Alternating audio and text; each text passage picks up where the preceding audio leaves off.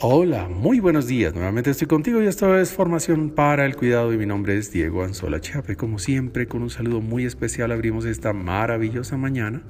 Ya sabes que este es nuestro podcast Muy buenos días cuidadores, segunda temporada. Construyendo el éxito.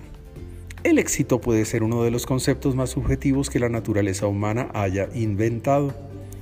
Y es que da la impresión de que el éxito se convirtió en una medida de resultado que se puede asociar con ganar, con llegar primero, con tener más, con dominar más, pero muy poco con ser un ser humano inspirador.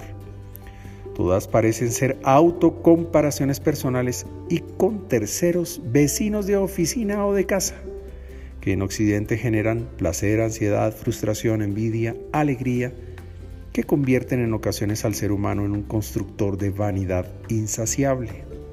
Cuidado, por no existir fórmula ni receta que permita medir el éxito, solemos darle al mismo valores únicamente asociados a la comparación con otros y al volumen de la vanidad, generando alto desgaste, ansiedad, insatisfacción y hasta sufrimiento, cuando en el saber, en el tener, en el hacer, en el poder, alguien parece habernos ganado la carrera. Un consejo. Párate hoy frente al espejo, mírate con detenimiento. Piensa por un momento si es el éxito el que te ha permitido hacer que otros aprendamos de ti, nos esforcemos por ti, te escuchemos con atención, te apreciemos sin condición, nos transformemos por ti, seamos felices y alegres por ti.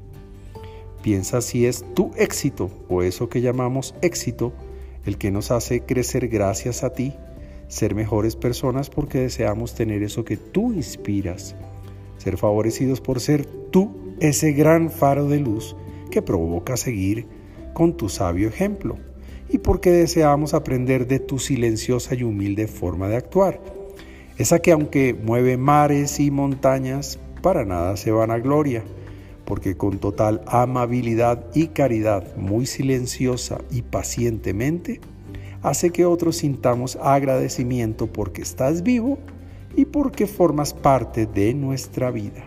De verdad, eres exitoso. Muchas gracias.